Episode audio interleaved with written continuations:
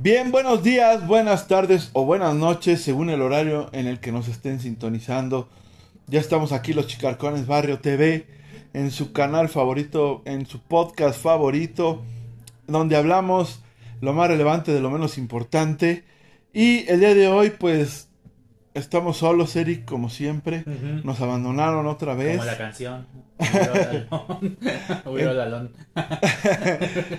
Este, pero ya saben que Eric y yo estamos aquí al pie del cañón y echándole ganas siempre con todo el amor que nos merecen los radioescuchas, o no sé cómo se les dirá ahora, ¿cómo se les dirá? No sé, los. No sé, los. ¿Los seguidores? ¿Podescuchas? Pero bueno, ya estamos aquí con un episodio más de la quinta temporada y obviamente se acerca el Halloween, Día de Muertos, o como ustedes le quieran llamar, no vamos a entrar en discusión. Y este, no podíamos dejar de hacer un episodio que fuera algo relevante hacia el Halloween o Día de Muertos. El día de hoy tenemos un tema, bueno, más bien, vamos a platicar de dos cosas. Una es una película documental Una serie, ¿no? una serie, perdón, documental, serie documental y la otra es una serie de, De ficción, terror, de ficción, de ciencia ajá, ficción, ¿va? De ficción. ¿No es de terror? Sí, pero tú dijiste ciencia ficción. ¿ya Mm. nos vas a pelear desde el intro? Por eso, pero es de terror y ciencia ficción, ¿no? Bueno. Bueno, ahorita, nos explica Eric, porque yo siempre la riego al decir, y no hay suspenso, ¿eh? así es que no vayan a empezar. Eric, Pues, eh, bienvenidos, gracias. Hoy vamos a hablar de eh, Garabito, la bestia salvaje. la bestia en- serial. Serial, que está en HBO Max. Y La caída de la casa Usher, que está en Netflix. Y, De Edgar Allan Poe. de- basada en los trabajos de Edgar Allan Poe. Y este vamos a comentar además las noticias de la semana, ya saben, y algunas recomendaciones. Hay mucho que ver este, este mes. ¿no? Así es que quédense con nosotros, se va a poner chido y saludos a Omar y a Beban, quién sabe dónde anden. Saludos, de acuerdo, los saluda. Va, chido, banda, quédense con nosotros. Chicarcones, chicarcones, Llegaron del barrio, somos campeones, somos los mejores del barrio. Sabemos de cine, juguetes y cumbias, bailamos hasta que nos lleve la tumba. En el cine está Eric, marcó en los juguetes. Beban con la música que siempre sorprende.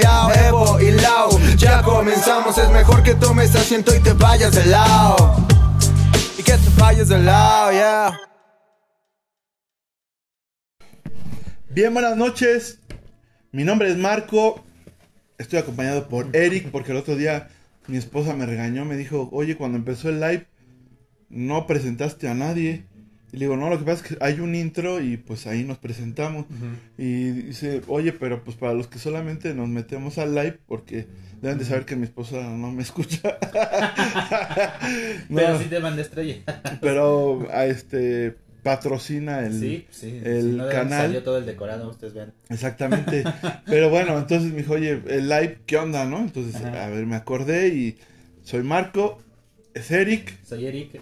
y yo soy un don nadie y Eric es doctor, Ay. doctorante, como Sandra No, ya, Cuevas. no, ya, ya doctorado. ah, no, ya, Ya doctorado. ya doctorado, bien. Sí, doctorante cuando estás este, cursando. Cursando, Ajá, ok. doctorado. Para que Sandra si es doctor, Pero entonces Sandra Cuevas es doctorante, se quedó en doctorante. ahí se quedará, porque no, no es doctorado.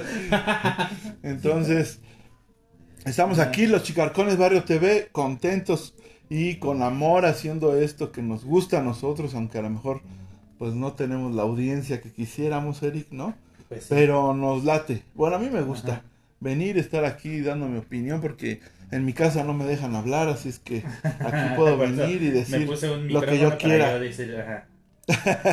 Ajá. Pero bueno, estamos aquí. El, el día de hoy vamos a hacer el episodio un poco adelantado del Día de Muertos, porque a ciencia cierta no sabemos si hagamos este episodio el jueves que viene, porque creo que va a haber megapuente, ¿no? Y si Omar y Beba no vienen en Ah, días normales, pues, Pues menos el en el jueves. puente. Pero yo ni lo yo, había pensado, fíjate, como que no. yo creo que los vas a ver en Oaxaca, en Acapulco. Bueno, Acapulco ya no, ahorita no, No, Acapulco, pues, Desafortunadamente. no se puede. Ajá. Pero bueno, Oaxaca, Veracruz o etcétera, ¿no? Por ahí los veremos Sí, en el puente. megapuente. Sí. Entonces, estamos adelantando un poquito el episodio. El día de hoy, eh, el Día de Muertos ya se acerca y aquí en México, este, para la El gente, para la gente que nos escucha a lo mejor en América Latina o hasta en Estados Unidos, el Día de Muertos, este, pues para la cultura mexicana es un día, pues muy importante, lleno de mucho folclore mexicano, lleno de comida, porque pues haces la ofrenda, ¿no? La llamada ofrenda. Eh, no sé si en algunos otros países se acostumbre. Estaba escuchando que en Perú, este, querían este, empezar a hacer como la tradición también del Día de Muertos, como se hace en México. Ah, Pero eso es apropiación cultural. Ajá. O sea, pues ya sabes que somos mezcolanza de todo, ¿no? Como decían, oye, pero es que ¿por qué Halloween? Si esa Ujú. no es tradición mexicana y todo, y la Navidad será, la inventaron en Era Veracruz, una- ¿no? sí, sí. Entonces, bueno, el chiste es que aquí hay comida, hay este pan de muerto, que es delicioso el pan de muerto, y cada vez sacan infinidad de sabores y rellenos. ¿A ti te late el pan de muerto, Eric? O Sí, sí me gusta. siento, Sí. lleva sí, siento que el bizcocho nos gusta a todos, pero También, también. Bueno, sí, pero, sí, sí, este, ¿no? ¿no? el pan de muertos, sí, pero ya cada año sacan más este variantes, ¿no? Ajá. De, eh, los panes de muerto que además tienen, eh, son un símbolo además, porque sí, sí, sí. tienen este una forma tradicional, es como un pan circular, digamos, pero tiene encima unas, eh, pues que no sé cómo llamarles, pero simulan los huesos de una calavera, ¿no? Y entonces cada, el pan tiene ciertos significados, ¿no? Y en los últimos años, pues que yo recuerdo de unos 5 para acá, pero quizá ya más, ¿no? Ya las panaderías están implementando los panes de muerto rellenos de crema De de, crema nata, crema pastelera, pastelera, de, chocolate. de chocolate. Y este año, en, en conocida pastelería que no voy a nombrar porque no nos patrocina, este sacaron ya. Dilo, dilo. No, en la esperanza. Sacaron mención gratis, ¿no? Ya sacaron un pan de muerto que es un, ahora sí que una calavera. ¿Ah, Un sí? cuerpo de una calavera, No ajá, visto. y es la caja incluso es como un ataúd. Y tiene un decorado también como de crema, una cosa así. Sí. Entonces ya le, Oh, inventan, le inventan, pero eso ya le inventan la, la mercadotecnia y las empresas, ¿no? Porque Claro. claro, la tradición, el pan de muerto es el, el tradicional pan de muerto como circular, Con pura Con, azúcar. el adorno, con pura azúcar, con el adorno de huesos de calavera. Ajá. Ajá.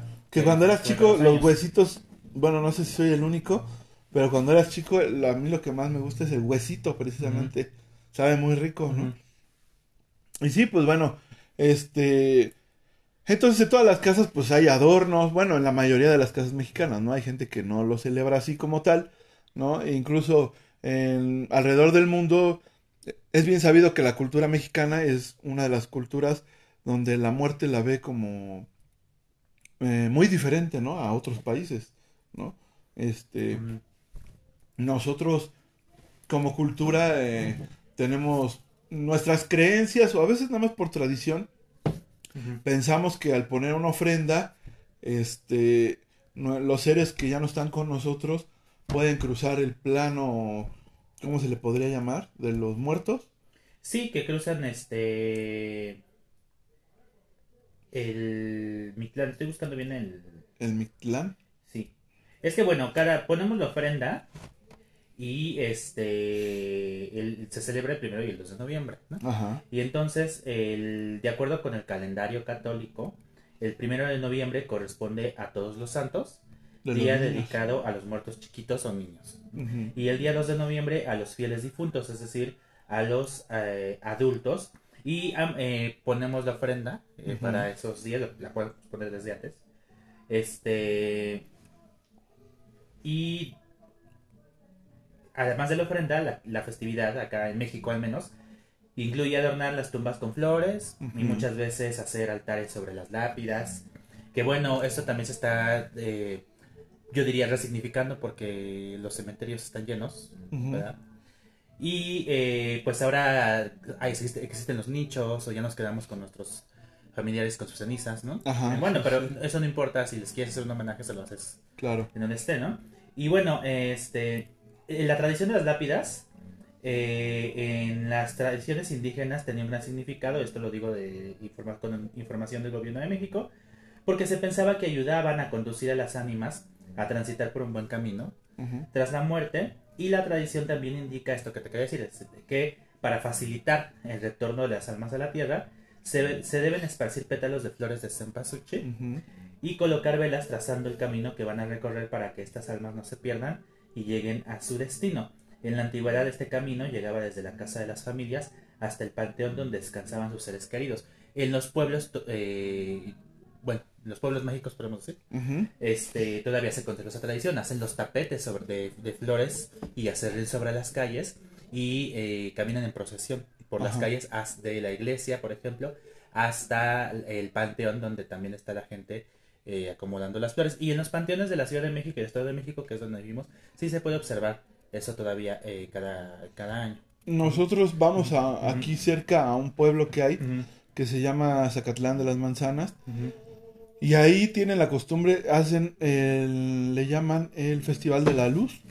Y el primero y el 2 de noviembre caminan también las personas todas en silencio con una vela prendida y dicen que es algo muy bonito. Que es algo Que similar van- a, la- a la tradición de la alumbrada, ¿no? Que se hace en, la Ciudad de México cada 2 de noviembre. Y van a la laguna Ajá, que, ajá. que existe ahí y eh, bueno, honran a sus antepasados, a sus este, familiares que ya no están aquí. Y bueno, hablaba de la comida porque es una tradición poner en la ofrenda comida que le gustaba a la persona que tú quieres que te visite, ¿no? Y poner Sí. su foto. También, ajá. Como ya sabrán. Bueno, la gente yo creo que eh, de otros países sí ha visto Coco, la película, ¿no? Sí, Entonces, pues, sí, pues es que eso ahorita... eh, siempre es interesante re- reiterar eso, ¿no? La película Ajá. me, me gusta, sí, a mí pero también. finalmente es una apropiación cultural de la que se hizo Estados Unidos y que dio a conocer la tradición, pues ahora sí que en todas partes, ¿no? Pero siento que sí, la, sí se apegó a lo que... Ah, no, sí, desde luego, desde luego, pero este, digo, ya en la discusión sobre la... No vayas a empezar contra Disney, por favor, Eric. No, no, no, me refiero a los medios de comunicación. Es decir, nosotros nos apropiamos del Halloween. Claro. Entonces digo, allá. Y los Bueno, gabachos que en también. Estados Unidos, eh, sí, que en es Estados. Unidos, en Estados Unidos allá hay mucho, mucho latino, mucho mexicano. Entonces. Ah, no, pero ajá. también dijeron, apenas escuché en un TikTok y no sé cuál, Eric, ajá, no sé de quién, No sabiste la fuente, pero, no, ubicaste la fuente. ajá, pero platicaban y un profesor decía que el Halloween no es americano, tampoco norteamericano, No, no, no, no, es- es pagano Es pagano, sí. y que en realidad se, se Ni la pronuncia Navidad es se estadounidense. pronuncia Halloween. Halloween, algo así, Ajá. pero es una palabra muy difícil Sí. y le, le empezaron a decir Halloween, Ajá. ajá, Es una tradición. bueno, yo conocía la tradición. Es una tradición. Ah, es una tradición celta. ajá, Este, cuando que tiene orígenes en la festividad del Samaín, que no es estadounidense, como tampoco la Navidad. O sea, este, son tradiciones que las ha, que nos Las apropiamos, pero bueno, por, yo puedo hablar de apropiación cultural a través de los medios de comunicación, ajá, pero las tradiciones pueden derivar, en este caso, de eh, los inmigrantes. Entonces, el, el colonialismo aquí en España, pues nos trajeron varias tradiciones, los españoles obvio. y las ratas y la, la peste y lo demás también nos lo trajeron los españoles. O sea, todo Ya. lo malo, ¿no? Este, y, pero en Estados Unidos también eh, hubo, o sea, Estados Unidos no se formó de colonias. claro. Entonces, pues Carolina del Norte, este, la- eh, que era parte de la Nueva Inglaterra. y a la fecha era- es... sí, es la nueva, país Ingla- es la nueva, inmigrante. Ingla- es la nueva Inglaterra. Y también este inmi- inmigrantes italianos, ¿no? Irlandeses poblaron eh, ciertas este poblas, valga la redundancia, lugares de eh, Estados Unidos. Entonces, aquellos de, eh, ciudadanos de Estados Unidos que proclaman ser fundadores de Estados Unidos, pues no, Estados Unidos también se fundó con inmigrantes y estas personas trajeron diferentes tradiciones que luego se fueron transformando con el tiempo, ¿no? entre ellos el Halloween, ¿no? Y que le doy, bueno, Mm. para nosotros, para nosotros y ellos, el Halloween es disfrazarse y este ir a pedir dulces. Sí, pero tiene también su trasfondo histórico, el disfraz, ¿no? Era, Claro, este, claro. era para confundirte entre los muertos que regresaban. en- Para que no te vieran. Sí, sí, exactamente. Pero pues ahora si te disfrazas, no sé, de Karate Kid, pues van a pensar que... Bueno, es que esa es la, la derivación. ¿no? Por ejemplo, en el, ca- es la- la- lo que iba. Por ejemplo, la ofrenda, eh, además de ser una tradición mexicana que ponemos cada año, y bueno, si es que la ponen, las instituciones, por lo regular, ya en la UNAM ya están. En la UNAM ustedes, de, de hecho, van a poder ir la próxima semana a la noche de ofrendas, por ejemplo. Este, pero también ya, además de ser una tradición, deriva también, yo diría, en lo que es una- un adorno. Entonces como que la ofrenda también se vuelve como un adorno, ¿sí? Que incluso pones desde el 31 de octubre, que es cuando se celebra el, el Halloween, porque como que es parte de la temporada, ¿no? Y es parte de todo, yo diría, de todos los signos que están como configurando el ambiente, ¿no? De previo al Día de Muertos. Entonces, además de ser tradición, también se vuelve adorno. Ajá. O sea, eso, esas cosas las estudiamos, las estudiamos en comunicación, ¿no? Entonces, sí, de cómo, o sea, la ofrenda como un sistema de significación puede dar origen a otro que es un adorno. Ajá. Y lo mismo con los disfraces, es decir, estos tienen también su significado histórico-cultural, pero luego, eh, gracias a otras cosas como la publicidad, la mercadotecnia, Sí, el, sí. Y, y el cine, por supuesto, y demás, Obvio. pues el disfraz ya es este un asunto de entretenimiento, ¿no? Y de venta y de relajo, Sí, no sé. Ya, bueno, de, de todas maneras, para el mexicano deriva en peda y Claro, todo termina en peda y no ir a trabajar. Sí, porque la ofrenda vamos a, vamos a ¿quién sacan el Halloween? Pues. Digo, ah, precisamente recuerdo un, ahora sí que una anécdota este en la cual eh, mi prima Brenda, saludos a Brenda si es que nos llega a escuchar, este y acaba de mudarse con su esposo eh, hoy, su esposo que se llama Eder, mi compa también le mando un saludo y este y e hicieron un Halloween, este y ellos tenían su ofrenda, ¿no? Bien chido y todo. Y nosotros pues llegamos, nos empedamos y cuando menos se lo esperaron ya nos estábamos comiendo la ofrenda. ¿No? ya estás comiendo la calabaza y ya, ya había ya. llegado los muertos, no era ni el 2. Ajá, y nos estábamos comiendo el pan de muerto, Sí. todo lo que había. Y Brenda, pues estaba bien encabronada, ¿no? Pero sí, porque bueno, bueno, pues, tiene que durar la comida los dos días y este y después no la tenemos que comer nosotros, pero No, pues de- dice, dice el mito, dice el mira, no, tú, más- tú como la otra vez dijiste que te gustan las pues como toda. este, bueno, pero existe el mito, ¿no? De que incluso se le va el sabor a la Ajá, comida porque ya vinieron exacto. ellos. nos- nos- Y ya se le llevó la esencia. se llevó la ¿no? esencia de la comida. Oigan, vamos a destacar que la Organización de las Naciones Unidas para la Educación, la Ciencia y la Cultura, es decir, la UNESCO, declaró en 2008 la festividad del Día de Muertos mexicana como patrimonio cultural inmaterial de la humanidad por su importancia y significado en tanto que se trata de una expresión tradicional, contemporánea y Vientos. viviente a un mismo tiempo, integradora, representativa y comunitaria. Para la UNESCO, el encuentro anual entre pueblos indígenas y sus ancestros cumple una función social considerable al afirmar el papel del individuo dentro de la sociedad. También contribuye a reforzar el estatuto cultural y social de las comunidades indígenas en México.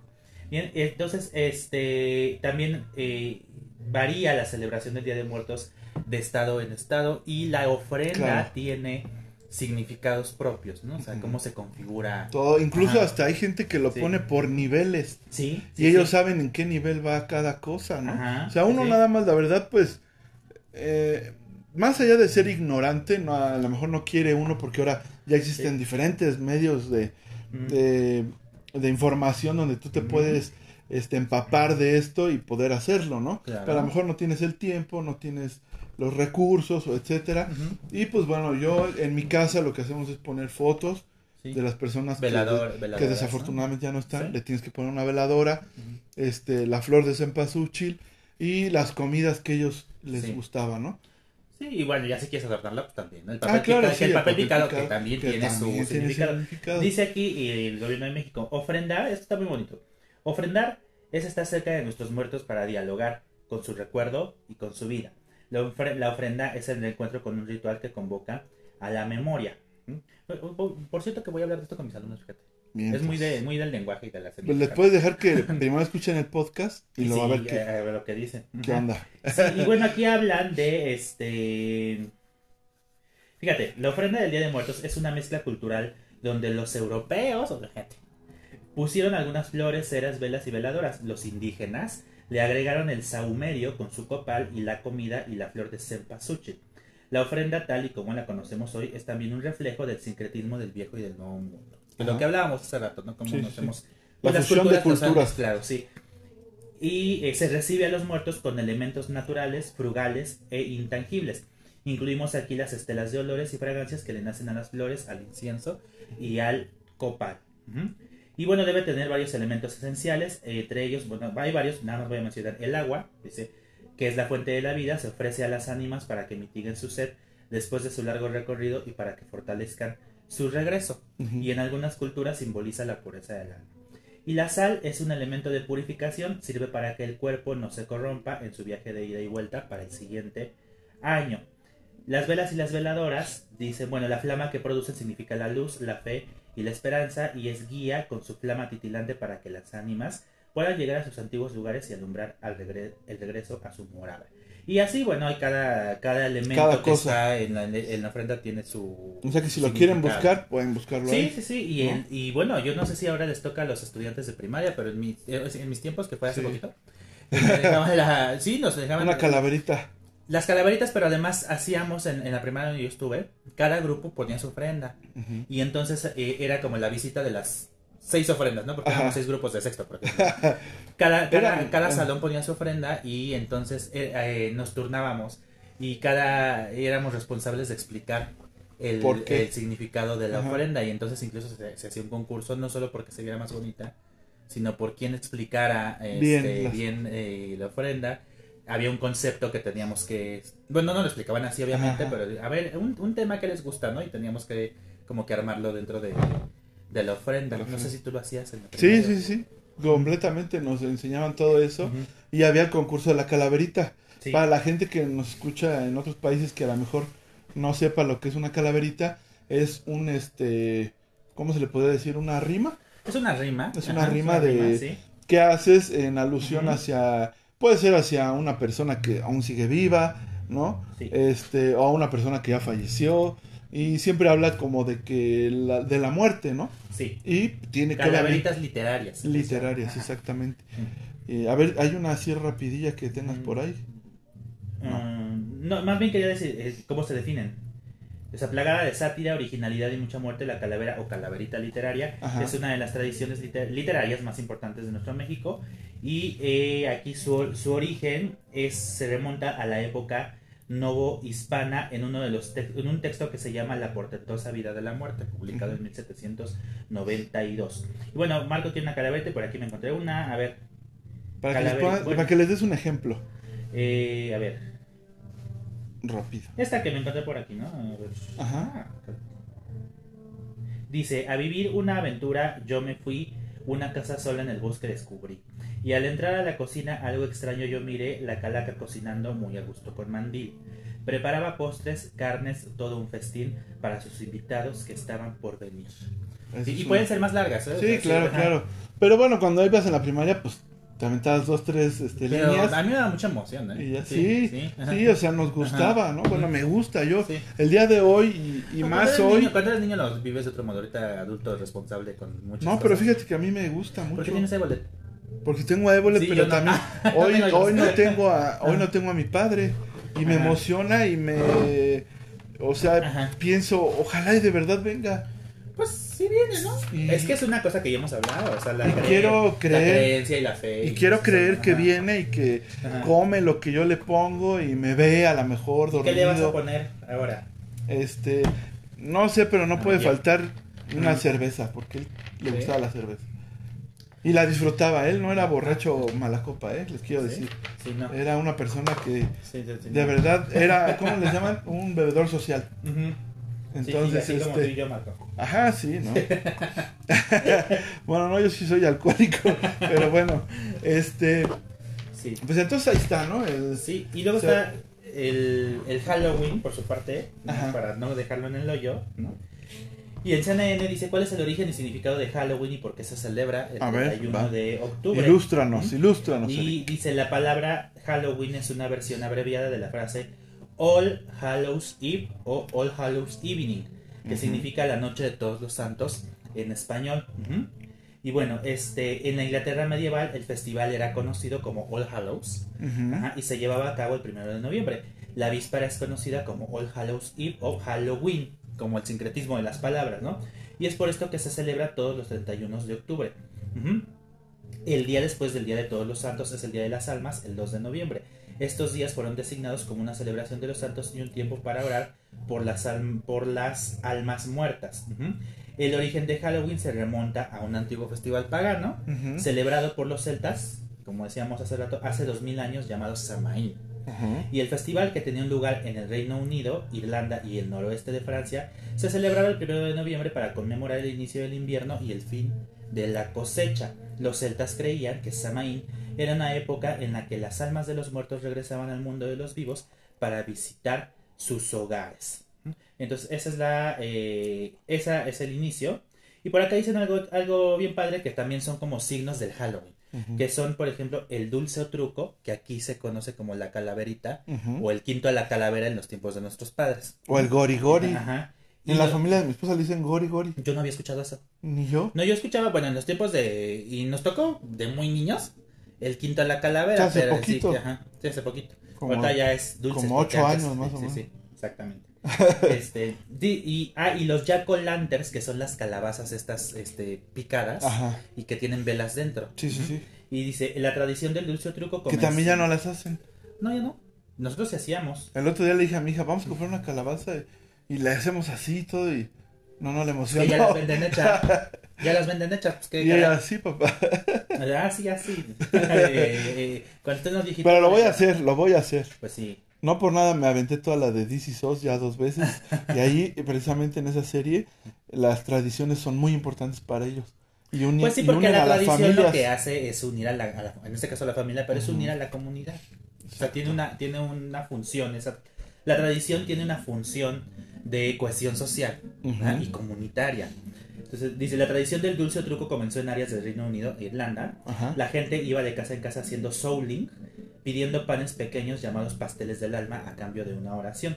Los adultos también iban de puerta en puerta pidiendo comida y bebida a cambio de una canción o baile. Y los jack o lanterns, que son las tradiciones, las tradicionales calabazas talladas usadas como linternas, son el símbolo de Halloween. La gente en Irlanda y Escocia originalmente usaba remolachas o nabos como linternas en Halloween. Dice la leyenda irlandesa que llevan el nombre de un hombre llamado Jack, que no podía ir al cielo ni al infierno, y se vio obligado a caminar por la tierra para siempre, con solo un carbón del infierno para encender su linterna. ¿Mm? Órale. Entonces, el nombre de Jack o Lantern también se puede derivar del vigilante nocturno que encendía las linternas de la calle todas las noches. Los inmigrantes de Irlanda y Escocia llevaron Halloween a Estados Unidos en el siglo XIX. Los inmigrantes haitianos y africanos llevaron creencias vudú sobre gatos negros, fuego y brujería. Y entonces Entonces, es, un, es un sincretismo de muchas culturas esta, esta celebración. Entonces no es tan, no es tan raro que, que exista en México y que hayamos adoptado No, pues todo no. eso, ¿no? Claro, se fusionó todo. ¿Hay algún saludo? ¿Alguien comentó algo? Eh, a ver, este, Aurelio Rascón, ¿conoces? Sí. Ah, dijo, Sí, ¿qué sí, dice? ¿Cómo dice? ¿Cómo dice? Y que Saludos, Aurelio. y que arriba AMLO. A fuerza. saludos, a, saludos a Gloria, nuestra fan. Arriba mi viejito. Nuestra fan número uno. Este, y a lo mejor te se actualiza porque como no estaba yo, estaba yo leyendo las noticias. Pues bueno, ahí está, ahí- la, ahí está la- nuestra tradición de Día de Muertos y el Halloween que también fue transmitido hacia nosotros y pues así se lo celebramos, ¿no? Y como a nosotros nos gusta mucho y de Eric es su Navidad, hagan de cuenta, este quisimos hacer un episodio Sí. donde tratáramos sobre Pues temas temas escabrosos. Bueno, es que además eh, otra tradición diría o mía, pero que se puede extender, Ajá. podemos decir que también se ha extendido es que esta época es la ideal para ver conten- contenidos relacionados con eso y entonces eh, se, se popularizan mucho las películas de terror. Entonces muy- Claro. hay, este mes ha habido de estrenos de terror, como saben, ¿no? En el cine, pero también en el streaming se suben muchas películas de También. terror.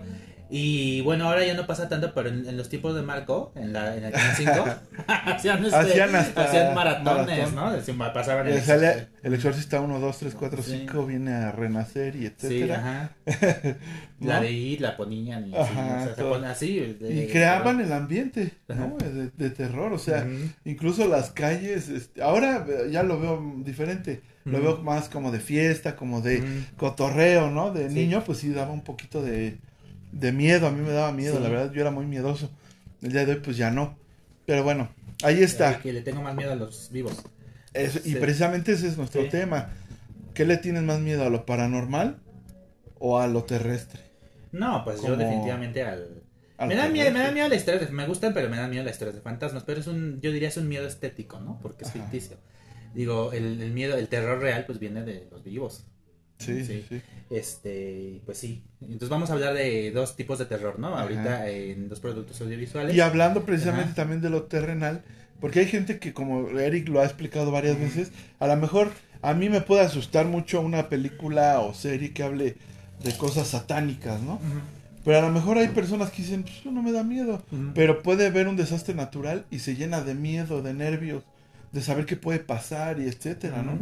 Y no hace poco, eh, desafortunadamente aquí en México, pasó el huracán Otis, Esta semana. ¿no? Esta semana, ajá. Entonces devastó las playas de Guerrero, Sí. ¿no? En particular, pues Acapulco.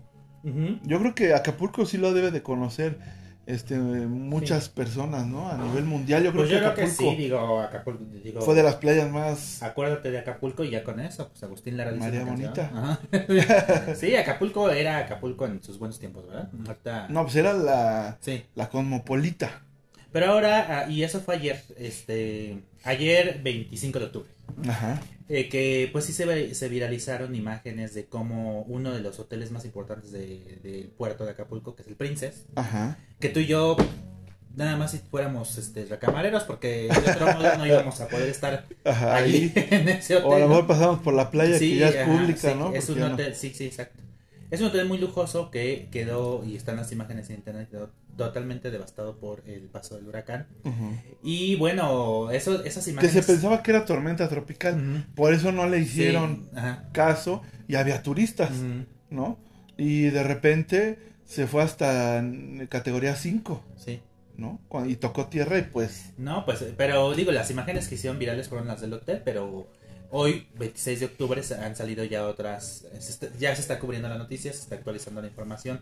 Y pues también eh, hay que pensar en la gente, eh, digo, todas las vidas valen, ¿verdad? claro. Pero claro, o sea, hay que pensar en la gente que está del otro lado, o sea, que vive no en la zona lujosa de Acapulco, sino en las poblaciones, que es la gente que mantiene el puerto funcionando. Sí, porque supongo pues, que sí. los hoteles tienen seguros, Sí, claro. porque sí, pues eso es sí, sí, sí. Y, este, y también las eh, que ya hay imágenes de, de rapiña, dicen, bueno.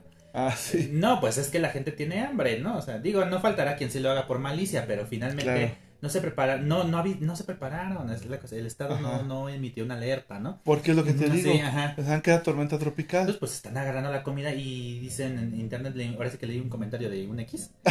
Pues róbense la comida, pues la, pues las tiendas tienen seguro, ¿no? Este.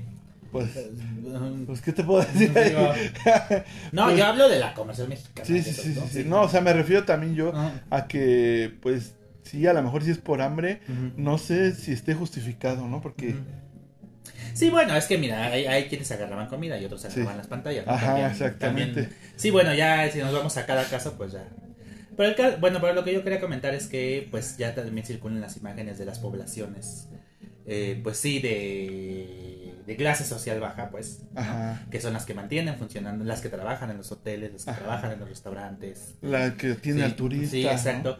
Pues está, les, les está yendo muy mal. Y entonces ahorita, y antes de pasar ya al, al- al- Al tema tema. de hoy, pues este, les, yo por mi parte quisiera decirles que eh, hay un centro de acopio en la, UNA, en la UNAM. Y eh, que aquí ya tenía yo el dato y ahora ¿dónde? ya se me fue. A ver. Mm. Ah, ¿cómo es posible? Supongo Bueno, que... la Cruz Roja Mexicana tiene este un programa de voluntariado y también tiene varios este, centros de acopio en donde piden cajas de alimentos, por ejemplo, aceites, granos y saborizantes, sobres como sopas de pasta, cubos de consomé, harina para atole y chocolate en polvo, y enlatados, tetrapack y frascos como atún, sardinas, café soluble, lata de chiles, mayonesa y mermelada. El centro de acopio en la Ciudad de México es en las instalaciones de la sede nacional. Juan Luis Vives, número 200, Colonia Los Morales Polanco, Alcaldía Miguel Hidalgo, en un horario de 8 de la mañana a 8 de la noche. Eso en la, en la Cruz Roja. Y en la UNAM también tiene su centro de acopio en el Estadio Olímpico Universitario. La recepción de las cosas que ustedes quieran donar será del 26 al 31 de octubre, a excepción del día domingo en un horario de 10 de la mañana a 6 de la tarde. Y lo que ellos recomiendan es agua embotellada, alimentos enlatados vigentes, por favor, objetos para higiene personal como jabón, pasta de dientes, cepillo de dientes, artículos de baño como papel, toallas femeninas y pañales, que sería muy importante eso, este, insumos para primeros auxilios, ropa en buen estado, cobijas y colchonetas y herramientas de mano para la remoción de desechos y escombros como carretillas, barretas, palas y picos. Esto en el Estadio Olímpico Universitario. Y si quieren ustedes eh, reportar algún familiar o conocido que se encuentra en Guerrero, pueden marcar el número 618-146-7327 para que ahí pueden reportar o también tienen listas de personas desaparecidas eh, y eh, fallecidas. Hasta el momento hay 30 fallecidos. en el- Desafortunadamente. Y bueno, pues les estaremos Estaremos pues, informando. ce- estaremos celebrando además, ¿no? Porque pues eh, se van en una época pues significativa para nosotros por un desastre natural, ¿no? Pero pues, nos vendrán a ver, ¿no? Ojalá, Sí. ¿no? Pero bueno, Pero pues en ahí paz está, ahí está el Ujú. Chicarcones Barrio TV al servicio de la comunidad, Sí, sí. ¿no? Como decían antes. En ¿En el el, canal en el 5. Yogan Boy? no, ni eso, sí, el canal 5 al servicio de la comunidad. así es, que sí. yo siempre decía, pero ¿y cómo? O sea, no daban ni el teléfono ni nada. Sí, sí daban teléfono. No, yo recuerdo que no. Pero nadie contestaba. Bueno, es que. No, un, un primo mío, precisamente un hermano de Esteban, Ajá, ajá. se perdió y sí lo, re- sí lo pasaron. Sí lo pasaron en la... Pero cobraban dinero, me imagino, ¿no? No, no cobraban. ¿No cobraban? No. Pero sí era muy difícil que pasaran a tu familiar, la verdad. Sí, me Ah, imagino que estaban formadas. Sí, ahora, ahora es como en las redes sociales le pides apoyo a la gente y en Sí, sí, si ya pagas la miles, publicación, ya. sí, sí. se ve, ¿no? Ajá. Pero bueno, Bueno, Pues ahí está. vamos, vamos a empezar a platicar ya de, las vamos, series Vamos a platicar de dos formas de terror en el audiovisual. en el audiovisual, pero pues bueno, nos- ya nos vamos de Facebook. Nos vamos de Gracias Facebook. a las personas Gracias. Ajá. que son, fueron- son poquitas, pero bueno, qué bueno que estuvieron. Sí. Ya saben que se queda el video ahí y lo pueden checar después. Y obviamente pueden ir a Spotify y escuchar el podcast completo para que vean lo que platicamos sobre las tradiciones de Día de Muertos, Halloween y pues obviamente nuestro tema que es no sé qué te da más miedo, si lo paranormal o lo terrenal, ¿no? Ajá. Va que va. Entonces, Bueno, pues como ahora no hay staff, voy a quitarlo yo. Bien. Bueno, pues eh, nos encontramos con dos, este, dos propuestas en el streaming. Una está en HBO Max que se llama Garabito, la bestia serial. Y este, la otra es la caída de la casa de la casa Usher en Netflix basada en los trabajos de Edgar Allan Poe. Pues empezamos con lo de con Garabito, ¿no? Y bueno, pues para empezar, este vamos, tenemos que decir, muy importante, que Garavito acaba de fallecer. ¿no? Eh, Luis Alfredo Garavito Cubillos, su nombre completo, falleció el 12 de octubre de 2023 a la edad de 66 años. Nadie lo va a extrañar, honestamente. Este, él era, él nació en eh, Valledupar, Colombia. Fue un pederasta, asesino en serie de niños y agresor sexual colombiano, conocido como la bestia o el monstruo de Génova, entre otros apodos que le puso la policía colombiana y, el periodismo. Eh, según informes de la Fiscalía General de la Nación en Colombia, Garavito asesinó a 172 menores de edad. Eh, de estos, 138 tuvieron fallo condenatorio, 32 están en instrucción, uno en apelación y uno para sentencia. ¿bien?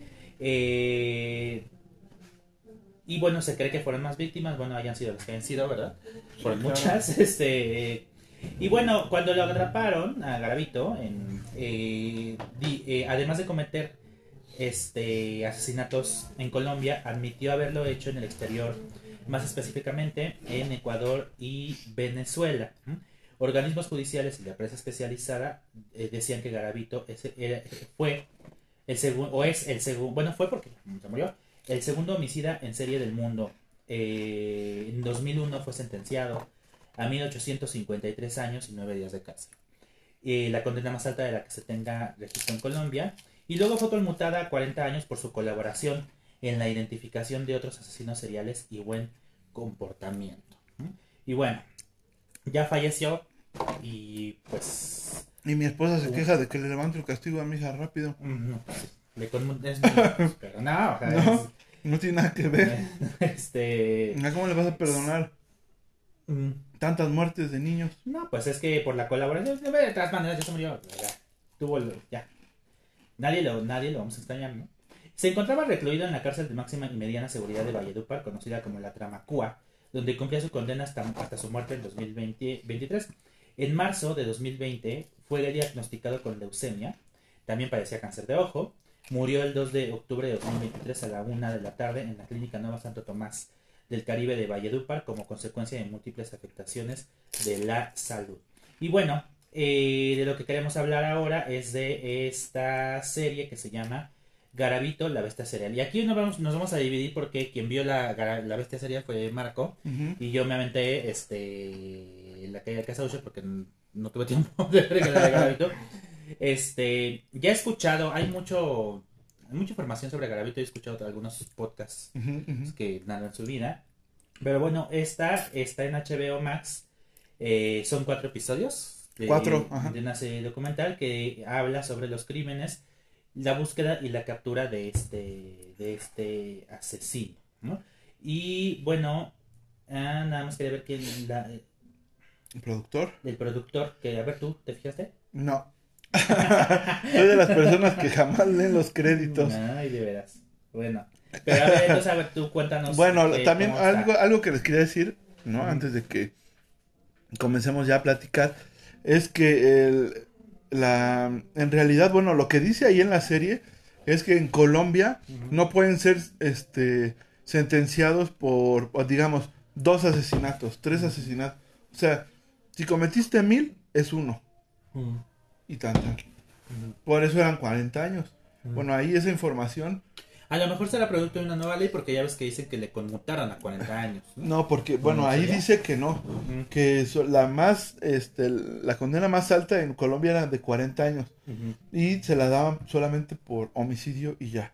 O sea, no es, este, ¿cómo se le? Sumatoria. No hay como en otros países que es sumatoria, ¿no? O sea, si, no sé, fueron dos, tres, Sí, cuatro, sí. empiezan a sumar años y pues obviamente, ¿no? Y de hecho, este año iba a salir de la cárcel. Ya estaba listo para salir.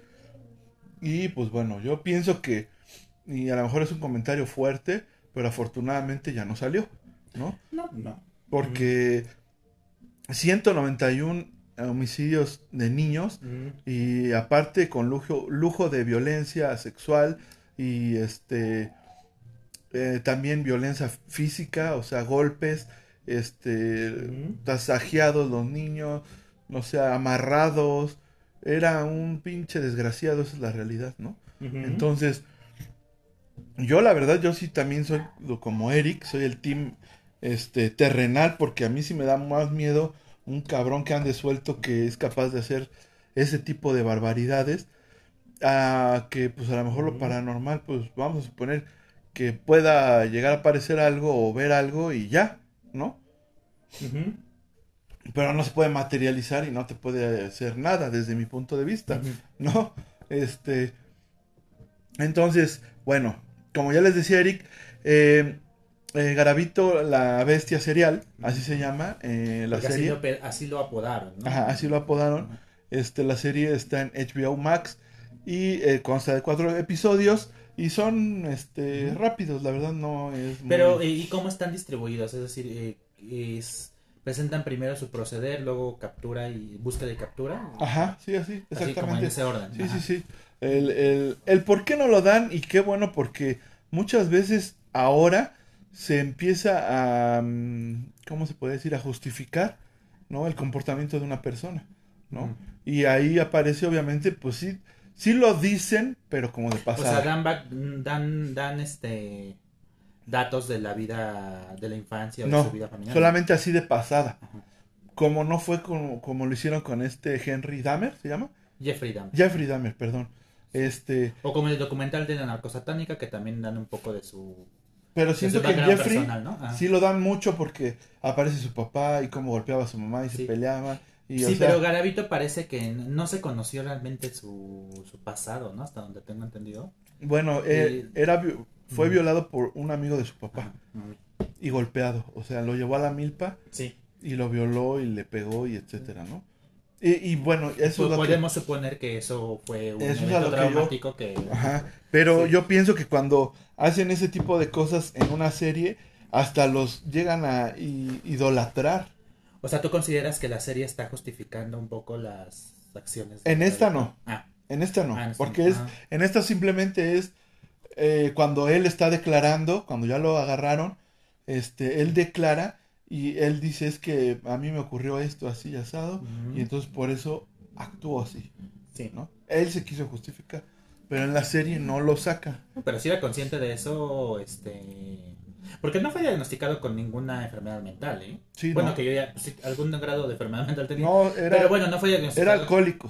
Pero no fue diagnosticado con esquizofrenia No. ni nada, ningún Ah, tipo no, de sí. loco, ¿sí? Sí, sí, sí. No, ya me acordé. Sí, cierto, porque él estuvo internado Mm. en un hospital psiquiátrico. Claro, es que para matar a tanta gente, ¿eh? niños. Sí, sí, sí. Ajá, De hecho, su mamá es la que les ayuda a dar con él también. sí. Y la hermana, ¿no? Porque se dice, no, o sea, está mal lo que él está haciendo, ¿no? Y le entregan las fotos a la policía y todo en una caja donde él, él precisamente también las tenía amenazadas y les dijo que esa caja él la amarró de cierta forma. Y si ellas la llegaran a desamarrar, ya sabían lo que les iba a pasar. O sea, el güey era agresivo, era esquizofrénico. ¿Y en qué trabajaba? Serie, ¿a qué se dedicaba? Este... Porque, bueno, alguna vez en, en el podcast este de asesinos seriales que alguna Ujú. vez les recomendé, eh, hay un episodio de Garabito. Y pareciera que era un trotamundos, o sea, andaba... Ajá, no trabajaba. traba- No, andaba no, no. de aquí para allá, ¿no? Ajá, él agarraba trabajitos. Sí. Así de, este, hoy estoy aquí en este, bueno, pues si fuera México, en este municipio, este, le ayuda a una tienda, le barro, le hago sus cosas y todo, algo a lo mejor hasta de albañilería, Sí. y me pagan y me muevo a otro. Y hacía sus cosas ahí y se trasladaba a otro. Entonces por eso fue tan difícil dar con él, porque nunca se quedó en un lugar. Este, pero bueno, me llena de coraje que también siempre los agarran por errores de ellos y no porque realmente, Sí, no porque haya un buen trabajo Ajá, policial. policíaco, Sí, ¿no? claro. o sea, te llenas de coraje. y Sí, de- el asesino serial, eh, ya habíamos discutido alguna vez, o lo agarran por error o él se entrega, ¿no? Ajá, O él hace que lo agarren. Ajá. ajá, porque también dentro de él, estos tipos de personas son muy egocéntricos. Y muy inteligentes. Ajá. Ajá. Entonces, Sí. bueno, esta ocasión fue, él cometió un error y Sí. por eso fue que lo agarraron. Pero alguien lo reconoció en la calle, ¿no? O sea, No. ¿No recuerdo? No, no, no. ¿Cómo fue? Eh, cuando lo detienen... Digo, después él- la diga, ya es, Claro, esa información está en el... la información el está ahí, pero bueno, está Ajá. chido que vean a lo mejor la serie. Sí. Para los que yo no lo sabía, ¿eh? Ah. O sea, yo no, Mm. no tenía, No conocías la, la no de conocía, exactamente. Ajá. Entonces, él llega a un pueblo, mm, ya no recuerdo bien si era de dentro de Colombia, porque ya se había movido mucho él. Este, pero llega a un pueblo donde empieza a molestar a unos niños Ajá. y les dice que les empieza a pagar las maquinitas, los videojuegos, ¿no? Sí. Y entonces, este, los policías llegan preguntando por él y le dicen que sí, que esa persona vive cerca, ¿no? Vamos a, su- vamos a suponer, en la esquina, al doble a la derecha y ahí está, ¿no? Está rentando un cuarto. ¿no? Entonces decían, bueno, ok. Pero eh, aparte él ya no era Garavito, se, se cambió el nombre. No recuerdo su nombre, pero ya tenía otro nombre. Entonces, pues les decían, oye, así, así, no, pues no, no lo conocemos, ¿no? Entonces, en la noche sale y quiere robarse una niña. Le ofrece este dulces y dinero, pero la niña no quiere. Y entonces van pasando los policías casi enseguida de que él ya se fue y le preguntan a la niña con la foto si no lo reconoce y le dice, "Sí, se acaba de ir". ¿no? Fue un golpe de suerte. Ajá. Y entonces Sí. en friega avisan a la policía y lo agarran, ¿no?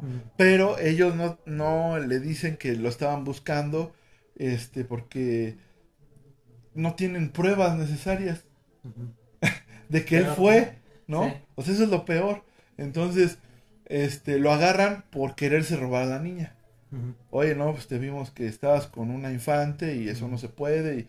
No, no, no, no, pero dicen que él está bien tranquilo. No, mira, verdad que este corazón, que yo no te iba a hacer nada y hablándole a los niños, no, no, no, no nos importa, te vas. ¿no? Y ahí lo empiezan a interrogar y dicen que él tranquilo, sin decir nada, y que él este, era fulanito de tal, ¿no? Entonces lo cuentan que, y tiene, hay videos donde lo están interrogando una doctora, así le dicen allá, a, Ujú. a los que es juez o abogada. Sí, es como una cosa de Colombia, así. Ajá, ajá. A, a cualquiera le, con un cargo le dicen doctor. Bueno, en- Incluso a los licenciados, pues les dicen así, doctor, ¿no? Es como una... no es como aquí que necesita ser como Eric, doctor. Sí, ajá. No, por ser bueno. doctor, doctor del hospital. O que ser ni el doc. así, ¿eh? O sea, O no todos el- los doctores del hospital tienen doctorado, porque el doctor Ah, es, no, no, no. es por tener doctorado, pues. Ajá. Eh, fin, en caso sería médico. Exacto, sí. Bueno, Sí. entonces, eh, le hacen un interrogatorio de casi 24 horas y no dice nada. Y entonces, eh, la manera en la que lo hacen cantar, hay un policía que se acerca a él y le empieza a decir, le habla bonito. No, es que tú eres una persona buena y, y yo sé que tú, es- o sea, a lo mejor este, estás bien y mira y lo abraza. Y, y entonces este cabrón en ese momento revienta y empieza a soltar todo. Nada más había que... Ajá, le jaló el hilito. Sí, ajá. ¿no? Y entonces empieza a decir, no, yo lo hice y yo he matado niños y etcétera, etcétera, etcétera. Y hasta ahí se ve como según él se hinca y, y le pide perdón a Dios y dice que él va a hablar y ya va a decir todo. ¿no? Que él no lo quiso hacer, ya sabes, las voces, ¿no? Lo clásico, Sí. ¿no? Entonces, este, ya, es la forma en la que lo capturan y que realmente le pueden dar, este, una, sentencia, porque si no ya se iba a ir. O sea, ya había llegado el tiempo en el que tenían que dejarlo Y ir. mira, seguiría vivo. Ajá. Entonces, Sí. bueno, afortunadamente este policía se puso la pila y lo, como diríamos en el argot alcohólico, lo reventó. Sí. Ajá. Y entonces explotó y cantó. Y bueno, pues entonces lo encerraron y este... ahí- Y el tono, bueno, yo, porque sí lo, lo pienso ver, este, pero el tono del documental, ¿cuál dirías que es? Es este... como... eh, es, digamos, Periodístico. Sí es periodístico, Periodístico. pero no le ponen algún tono así No. mórbido, macabro, No, no, no. como suele ser, ¿no? Porque- No, no, no. Fue, es meramente periodístico. Incluso hay eh, la colaboración de un, un, este, periodista que hizo un libro que se llama 191 este, muertes, creo así se llama. Y es el único que ha platicado con él en la celda. ¿no? Eh, Sacan hasta video de él, cómo estaba sonriente. A otra cosa que me dio mucho coraje, que a él como cantó, no lo pusieron con los presos, sino en un pinche granero aparte. Y él solo en su casa y nadie lo moleste. ¿no? Que yo pienso que lo justo hubiera también, sido- era un peli- también era peligroso a lo mejor para nosotros, ¿no? No, No, para los presos no. ¿No? No, ¿Quién para los presos no era peligroso. Ujú. Este, más bien tenían miedo porque, bueno, es bien sabido que cuando entra alguien violador y más de niños, los presos pues Sí. lo acaban, ¿no? Y lo violan. Entonces, no lo Sí, pero para que no lo mataran, así mejor lo separaron, ¿no? Exactamente. Entonces, bueno, ahí se observa un garabito gordo, ya, porque era flaco, flaco, Sí, sí. flaco, eh, rasurado y este, hasta contento y, y todo. La verdad, Ujú. yo dije, no, este perro, ¿no? Y, y él, este cuate que lo entrevista, él le dice, pues sí, pero vamos a hablar de dinero, ¿qué onda? no? Porque pues Ujú. de a gratis, nada, ¿no? Y que él le dijo, no, pues, o sea, no, yo no, no, no, dinero, nada, ¿no? Y nos podemos sacar una foto al final para la publicación del libro. Y le dijo otra vez, ¿no? Que la lana y, y como él no quiso acceder, dice que agarró una piedra y que le dijo, mira, esto lo tengo para defenderme. Dice, yo sentí mucho miedo. Ujú. Pues sí, imagínate, si un cabrón que no le da miedo matar 191 niños y tú ahí con él. Y dice, lo único que pude hacer fue decir, guardias, ya, ¿no? Llegaron y él nada más se, se rió y yo me fui. Y fue la última vez que habló con alguien. Ujú. Y para este año iba a salir, Sí. ¿no? Yo cuando empecé a leer, cuando terminé el documental y decía que cumplía la sentencia en el 2023 y todo eso, yo dije, no manches, este hijo de la chingada va a salir, cabrón. ¿No? Y ya después ponen, eh, falleció tal día. pero. ¡Ah! Dije, no sí, fue, fue noticia internacional su muerte este, Ajá, claro. este mes. Sí. Eh, no sé realmente si, ahí sí desconozco si por la muerte de, sí, por su muerte HBO haya adelantado la, El el, estreno. el estreno de, de la miniserie. ¿no? Pues podría ser. Podría ser, quién sabe, no, no sabemos, ¿no? Pero ya habíamos comentado, porque tenemos varios episodios eh, donde hemos comentado perdón, y analizado, pues, eh, eh, varias de estas eh, documentales que están indagando sobre la figura del asesino o asesino en serie. ¿no? Entonces, Sí, por ahí busquen nuestro episodio con, donde analizamos el, el documental de, Jeffrey Dahmer. eh, de, la, de la Dama del Silencio, iba a De decir, de- que es muy recomendable.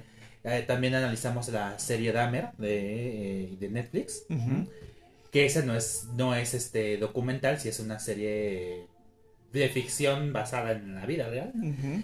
Y también por ahí este, analizamos el documental de la narcosatánica, ¿no? Ajá. Que es este la, la entrevista también en, también en HBO Max, la entrevista con Sara Aldrete, ¿no? Que era miembro de... Se le acusó de ser miembro del grupo de los narcosatánicos. ¿no? De ser la madrina. De ser la madrina, sí. Y entonces, bueno, eh, re- recién con el estreno de eh, La Bestia Sal- La Bestia Salvaje. de- Serial. Serial, de... Pues también el salvaje, entonces. Sí. Bueno, eh, pues sí veo las opiniones, ¿no? Y, y me refiero a opiniones en las el- vayan a la publicación de que hace HBO Max en Facebook promocionando el estreno de la serie y entonces ahí la gente comenta, ¿no? Y dice, ¿y para qué para qué esta otra una serie sobre este, ¿no? Sobre Ajá. este, pues sobre esta escoria, ¿no? Claro. otras cosas, ¿no? Y ahí otra gente responde, bueno, sí, pero este es para no repetir errores del pasado, ¿no? Dicen otros para tener información y otros dicen, bueno, sí, pero no fuera la de Dame porque esa sí te la devoras, ¿no? Este, claro, o sea, ¿quién? y yo diría, bueno, eh, sí, no, mm, siempre tengo la duda, es decir, no, ¿por qué están, recu- están recuperando, está viendo tanto este producto con, Con y asesinos. sobre todo documental, ¿sí?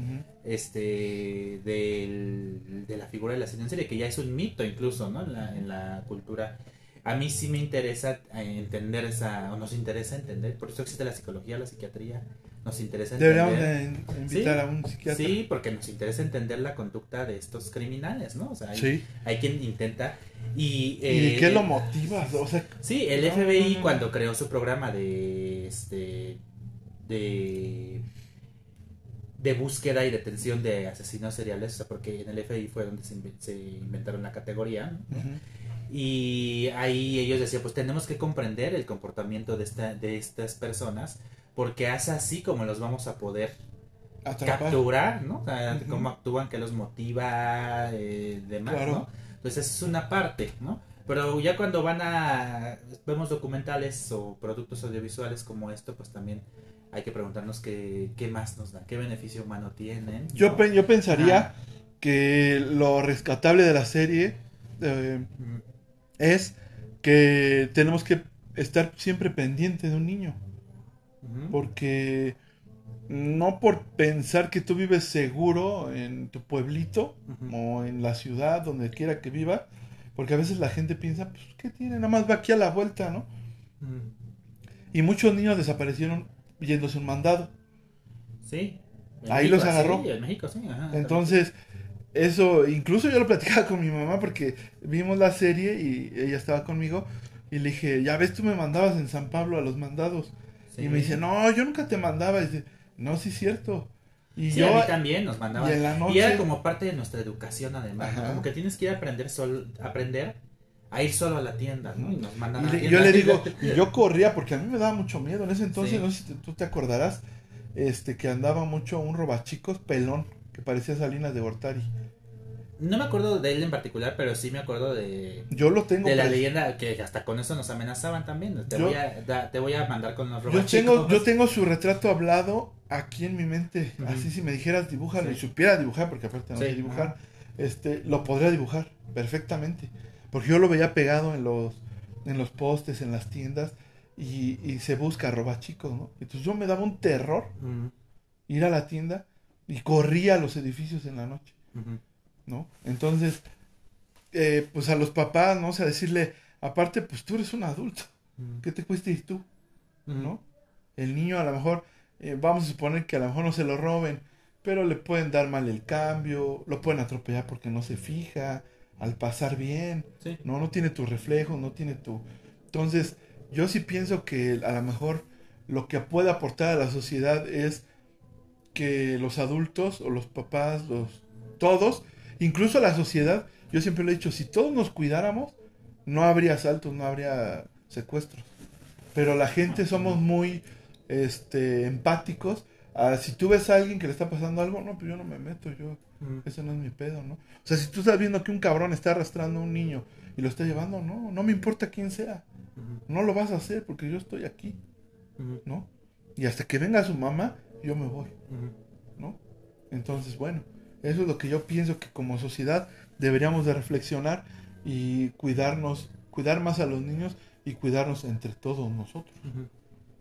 Sí. ¿no? Bueno, yo no pienso así porque no tengo niños directamente en mi casa, ¿no? Pero este, pero estoy de acuerdo, pues desde luego, ¿no? Pero eh, eso se extiende a cualquier nivel, ¿no? Es decir, este, todos estamos expuestos a ese tipo de cosas. Bueno, vamos a concluir con esto y, y comentar la casa Usher Ajá. después de una breve pausa. Sí, porque ya, ya nos está avisando ahí la Sí. aplicación que nos estamos pasando de plática. Ajá. Sí. Va que va, entonces regresamos. No se muevan, por favor, de sus asientos. Ajá. Si vas en el carro, pues menos te puedes mover, así es que Sí. ahí le sigues, ¿va? Bueno, ya estamos de regreso.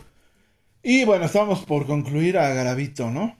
Sí. La bestia serial. La bestia serial. No, que yo nada más estaba comentando acerca de por qué este hay pues tantos este productos sobre, sobre- asesinos seriales que lo hemos comentado en nuestros otros episodios. Eh, Marco decía que dejan alguna enseñanza, lo cual estoy de acuerdo, ¿no? O sea, la reflexión que a ti te dejen es, es, es válida, Es ¿no? Este, sí tenemos un gran problema de violencia actualmente y quizá también por eso esté relacionado con, ya no solo por el morbo, sino por documentar estas, estas atrocidades, ¿no? Claro. Entonces yo lo pensaba, yo también de camino decía, ah, pues mira, a lo mejor a uno le llama la atención por ser informativo, quizá, algunos por morbo, otros por entretenimiento, ¿no? Ajá. Las razones pueden ser Variadas. esas.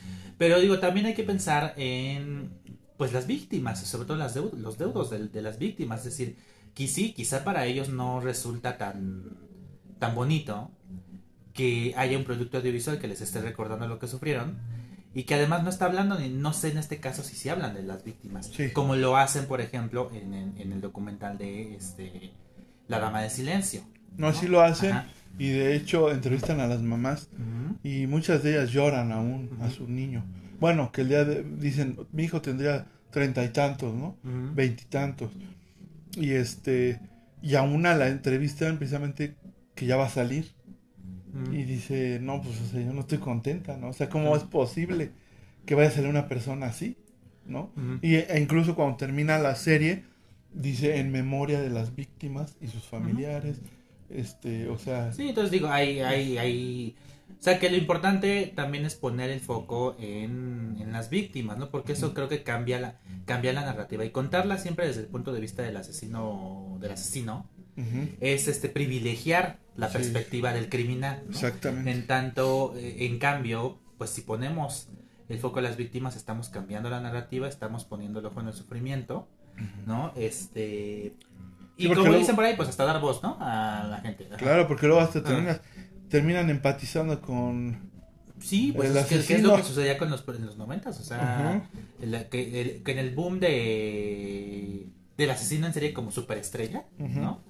Eh, Pues hasta, pues sí se terminó glorificando, ¿no? Sí. Como lo decían en el documental de la Dama de Silencio, ¿no? O sea, le hicieron hasta canciones a esta señora, Ajá. se terminaron glorificando a una, a una señora y las víctimas, ¿qué? ¿No? Claro. Pues bueno, pues siempre yo creo que, eh, independientemente de que ya lo veré, pero creo que yo pienso que la aproximación es similar a los otros productos que ya hemos discutido Sí, y que bueno, pues siempre hay que pensar en...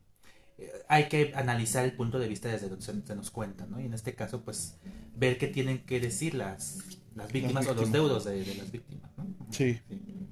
Pues Y bueno. sí, pues como siempre el terror de las per- dan más miedo a las personas. Sí, claro. Sí, a la, a la La- maldad existe, claro. Y Claro. existe en la gente, hay gente pues mala, ¿no? Ajá. Sí, hay gente mala. Y como en la casa Osher, Ajá. también la- le atribuye a cosas Sí. extraordinarias lo que ocurrió, Lo ¿no? que- sí, pero esa familia era, era una. Bueno, a ver, nos va a explicar más a fondo Eric, porque ahorita platicábamos tras bambalinas o fuera del aire, como le quieran decir.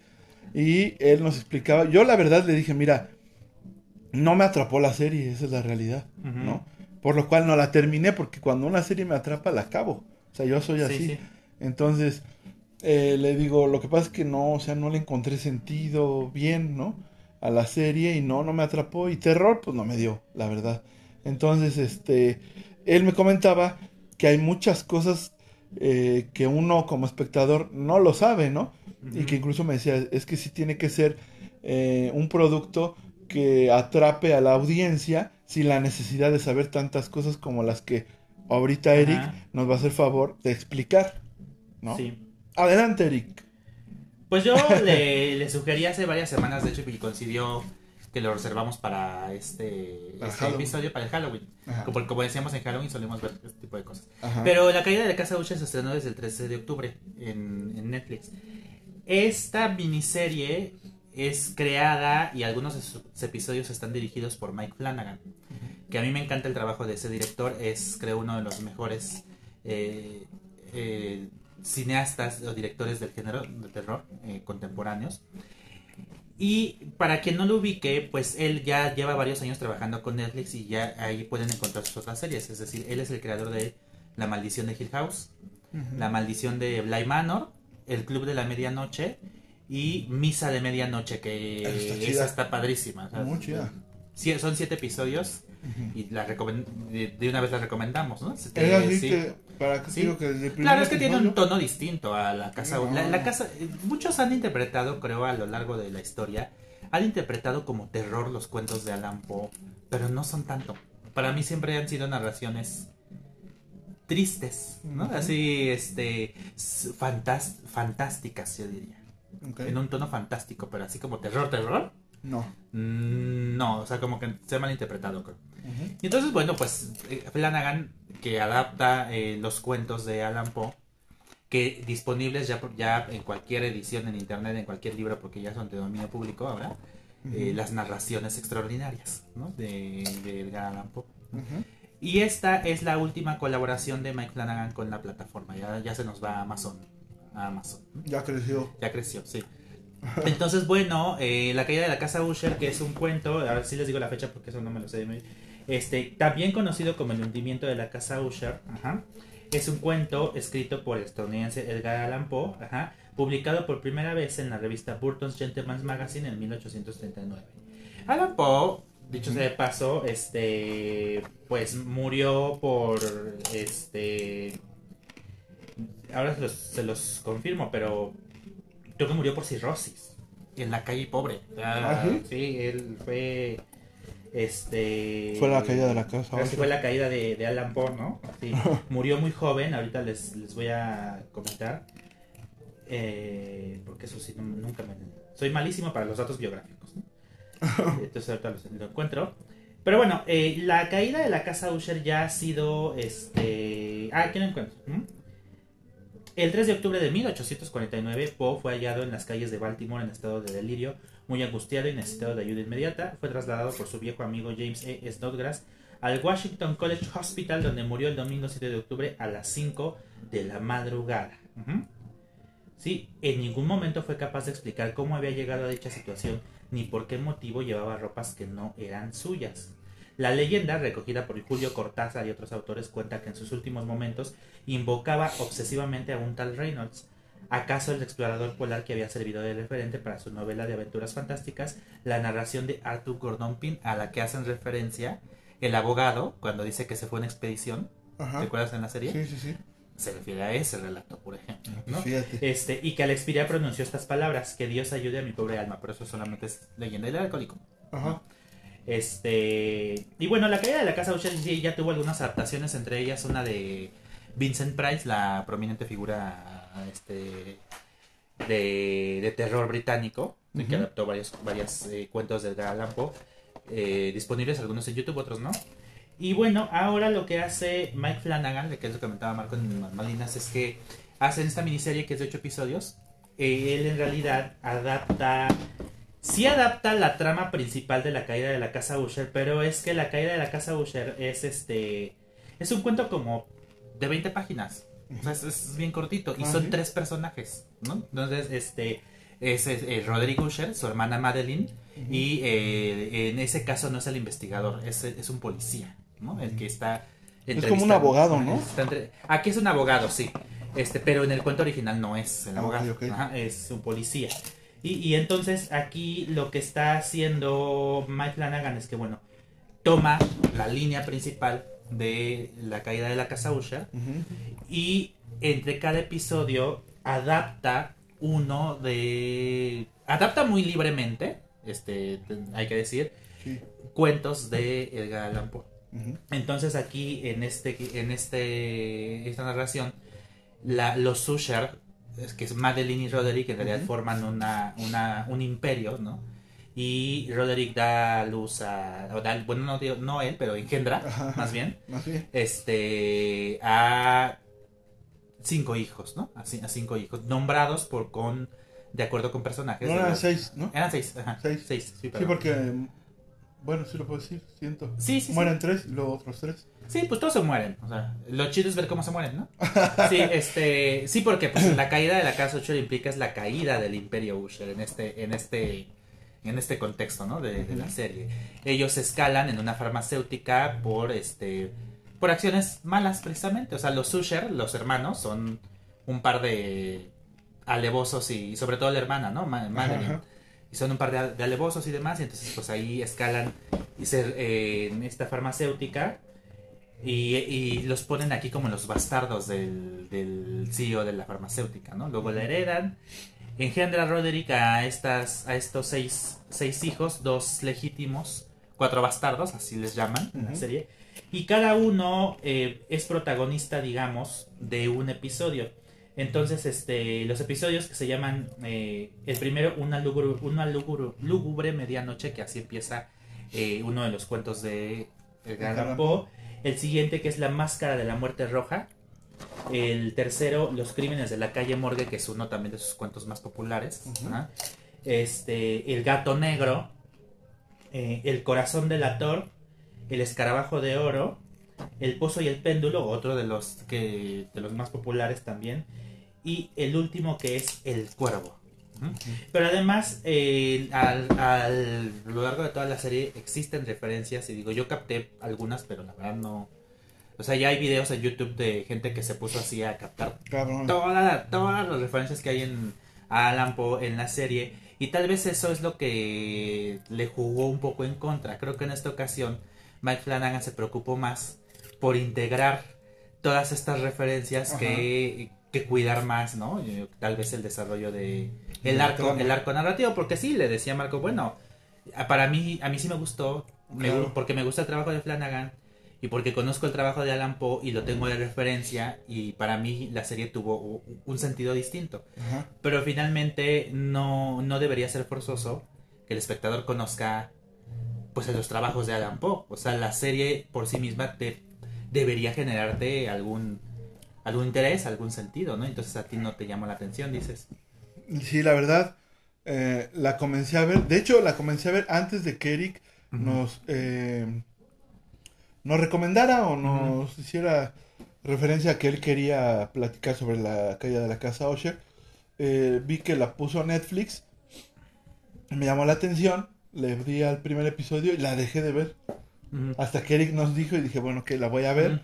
¿no? Y, también dije, bueno, a ver, le doy una oportunidad, a lo mejor el primer episodio no me gustó mucho y los demás pues comienzan a agradarme. ¿no? Pero la verdad es que no, o sea, en, en ningún momento me atrapó. Ajá, le platicaba a Eric que yo le parecía el, este, Umbrella Academy, pero, este, ¿cómo se podría decir? Dark, ¿no? O sea, sus hijos, este, todos, un, este, ah, porque aparte Sí, ajá. tiene una hija lesbiana. ¿no? Eh, Eh, afroamericana. sí, o sea, tienen, son diferentes madres. Ajá, o sea, Sí, tiene un hijo moreno, que es Sí. de descendencia... Pues yo la Sí, vería hacen saber en algún momento que se mete con las azafatas, ¿no? En sus Ajá, diferentes sí, sí, vuelos sí. y por así. y Ajá. tiene hijos, ¿no? Ajá. Entonces, y tiene el hijo gay, pero que en realidad es bisexual, Bisexual, sí. ¿no? Y este, tiene al hijo mandilón, ¿no? Sí. Que es el, bueno, el El más, joven- tradicional. el más jovencillo, ¿no? El-. No, el del cabello largo. Ah, sí, él es uno de sus hijos legítimos. ajá. Que Sí, pero son una familia. Son una bola de corruptos, ¿no? En lo que se nos presenta aquí. O sea, tiene la hija que es explotadora de, de dos de sus trabajadores, ¿no? Que hasta sexualmente los Sí, que tiene dos asistentes Ajá. que se dedican al, al tráfico de información, ¿no? Y, Sí. y, y aparte sus este, asistentes le tienen que dar pituche, dice mi papá. Sí, o sea, los contratan para todo. No, Son sí, asistentes eh, de todo. Hasta sexuales, ¿no? Sí, o sea, tienen que Ajá. complacerla en- hasta en la cama, ¿no? Sí, es una serie que habla sobre el poder también. Ajá, el y- poder del dinero. O sea, son millonarios, ¿no? Son para esto. sí, sí, sí. Y la, esta chica, la afroamericana y su pareja tienen una... Que es Paola Núñez, por cierto. Ah, sí, cierto. Ajá. Entonces, ¿sí era? Sí, es Porque yo Paola decía, Núñez. "No Sí. se parece. Sí. Pero dije, no puede ser. Bueno, Ajá. ahí está, así es. Este, la usurpadora, ¿no? Aquí en México. No, es Ok. Gabriel Spanik, ¿no? No, pero después vino el remake. No, pero no sé ya. ¿No es ella? No, Paola Núñez es famosa en México por la versión la Barbie, ¿no? Ah, sí. En- en- Telenovelas. Sí, sí, sí, telenovelas. Sí. Pero ya dio el salto. eh. Recuerden que en Netflix está una adaptación de Resident Evil. Ajá. Ahí salió Paola, ¿no? Y Ah, sí, ahorita no, sí. no la había visto. Y este. Y bueno, aquí hace el personaje de la novia de De la... una de, los, de las hijas Pero de. no me acuerdo cómo se llama. Ay, sí, no me acuerdo. Este, Victorine. Victorine se llama la, la hija. Ajá. Ah, bueno, Sí, pues ajá. ella... Y entonces tienen una... Un este, laboratorio, ¿no? Donde Ujú. hacen pruebas en animales. Sí, en ¿no? chimpancés. ajá. En chimpancés. Y entonces, Sí. pues bueno, su desenlace es... Probando un dispositivo para el corazón y entonces Ujú. allí este el desenlace de Victorine es similar a, a aquel que se cuenta en el corazón del actor, el, el, el Ah, cuento. ¿sí? Ajá. Ah, pues eso no. Es, ese tipo de situaciones es lo que eh, yo creo que a Eric, pues obviamente le llamó la atención y le da otro contexto a la historia, ¿no?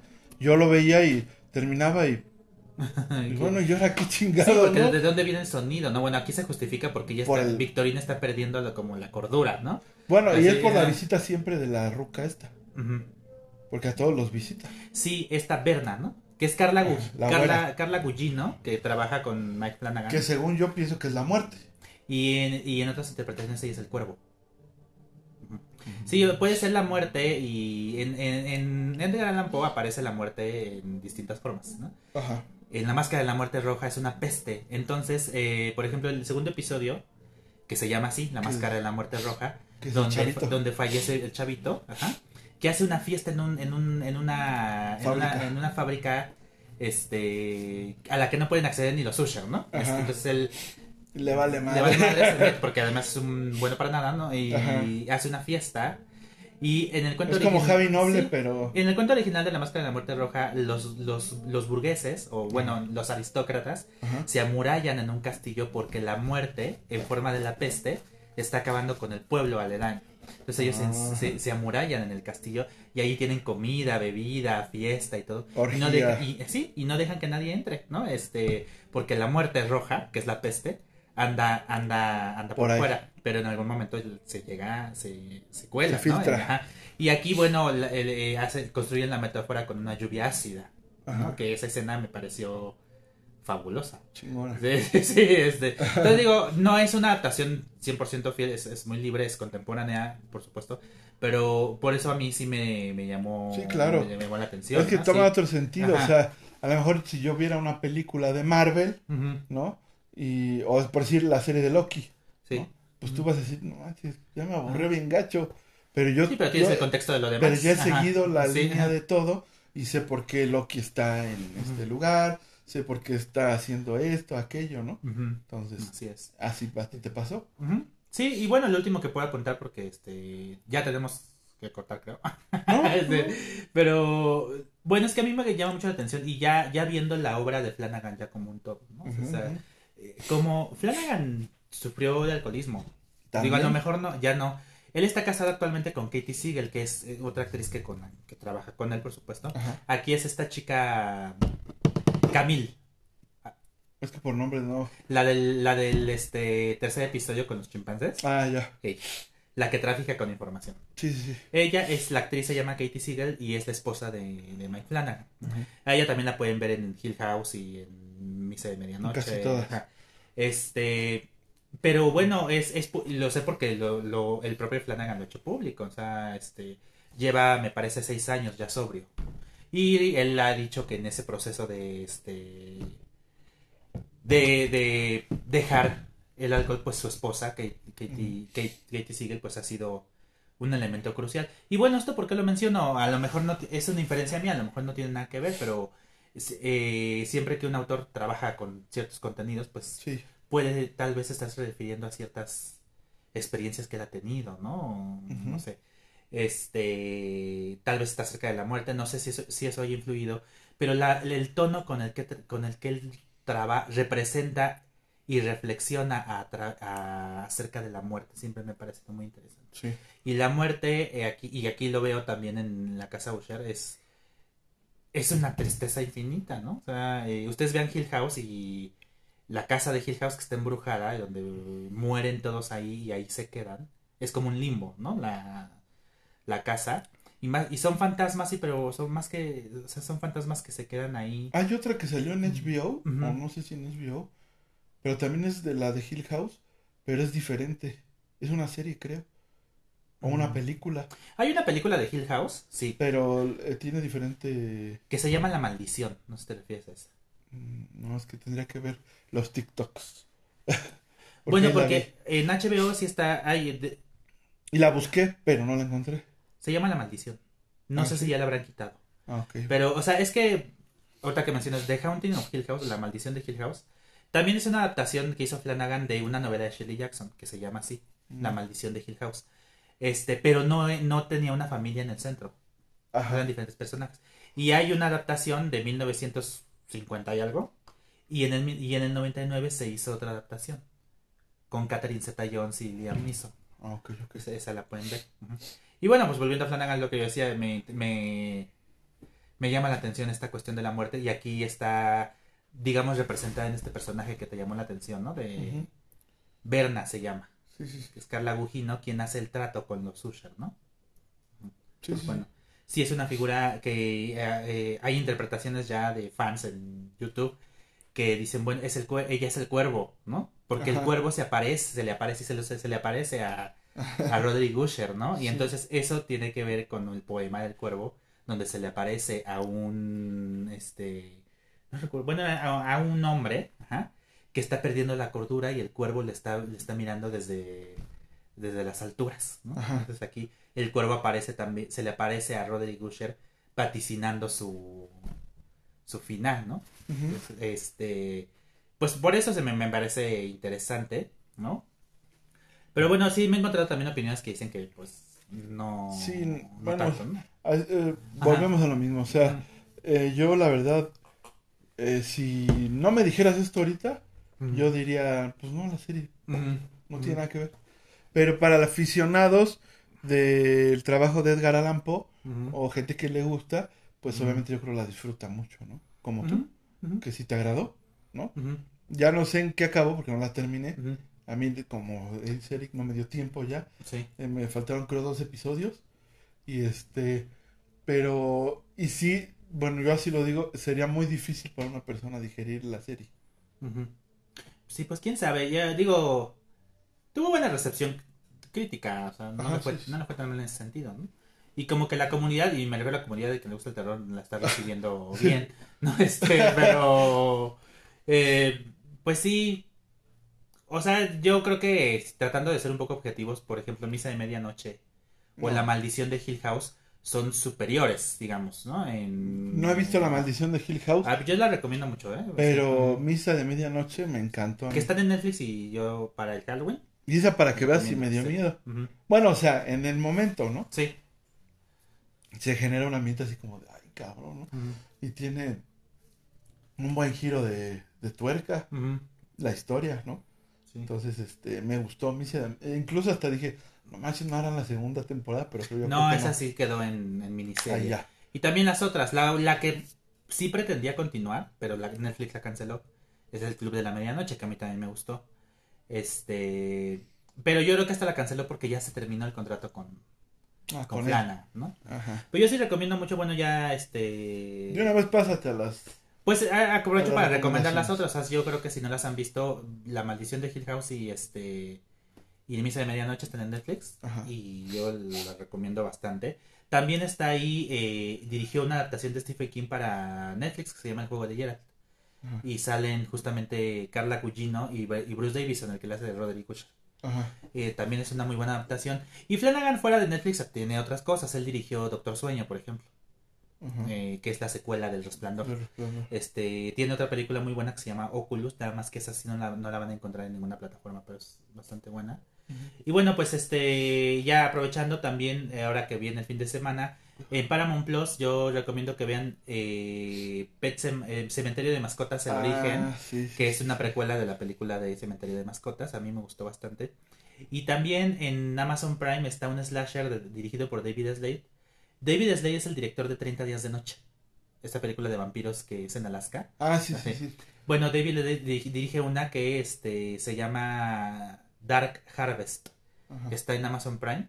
Y también está muy recomendable para si son de los que se quedan a maratonear en el, en el Halloween y el Día de Muertos. Ajá. También son, yo la recomiendo. Está chido. Ajá, sí. Bien, entonces, pues ahí está. Ahí está la recomendación. Y pues bueno, creo que si escuchan a lo mejor ya lo que nos platicó Eric, le van a, ten- le van a encontrar un sentido mejor Mm. a la serie, ¿no? De la caída de la casa Usher. Y entonces, ¿es Usher o Usher? Pues es que lo pronuncian ellos como Usher, ¿no? Usher. Usher. Entonces, bueno, ahí está. Eh, y bueno, yo les quería recomendar. Este. Volví a ver la del abogado del diablo. Es una película que, Ah, que pienso que da más miedo. Porque, bueno, desde mi perspectiva. Sí. Porque no hay este como que posesiones y cosas, sino juega con realmente la este el, el orgullo, el ego de un ser humano, ¿no? Como pues a veces así sientes, ¿no? Que te están hablando, tienes que hacer lo correcto, pero alguien te está diciendo no, porque eso no es tú vas a tienes que hacer eh, ser el mejor, ¿no? Y que a veces uno pensaría, no, pues es bueno, ¿no? Y ahí pues te está diciendo que te está hablando chanclotas, ¿no? Entonces, esa, eh, esa me, a mí sí me daba miedo. Y la vi y, pues, o sea, sí me hace que, ay, caray, ¿no? Es, una muy buena película, ¿no? Este, está Charlize Theron. ¿no? Y joven. Ah, sí. Para los que somos medios, este, ya saben qué. Este, no, ya, bueno, ya saben que como. que somos, que nos gusta que haya escenas prohibidas. bueno, este, yo se les recomendaría hasta Netflix. Ah, no, mentira, ese está en HBO. Y este. Y en Netflix hay un, una película documental que incluso la- ya salió la película y creo que se llama eh, El Diablo me hizo hacerlo. ¿Sí se llama así la película? Sí, este, La Luz del Diablo, ¿no? No. Bueno, la, eh, la película documental que está en Netflix se llama eh, eh, Juicio al Diablo. Luz del Diablo. Ajá. Y ah, trata sobre una historia real, incluso salen los personajes, que es de los expedientes de los Warren. Y este, yo la vi la película, pero no me acuerdo cómo se llama. Eh, cuenta la historia, la película ya salió, así es que no es spoiler, este, de un niño que acompaña a su hermana que es recién juntada y se va a vivir con su novio y los ayudan a limpiar, de repente el niño está limpiando un cuarto y es, eh, lo avientan hacia el colchón y un demonio lo, pues, eh, lo posesiona.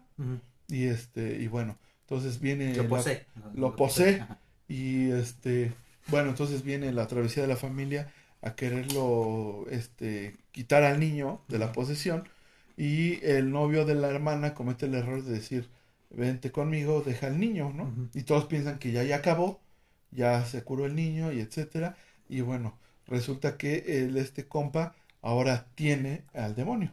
Y este y ellos viven en una casa que les rentan más este barata porque tiene una perrera, ¿no?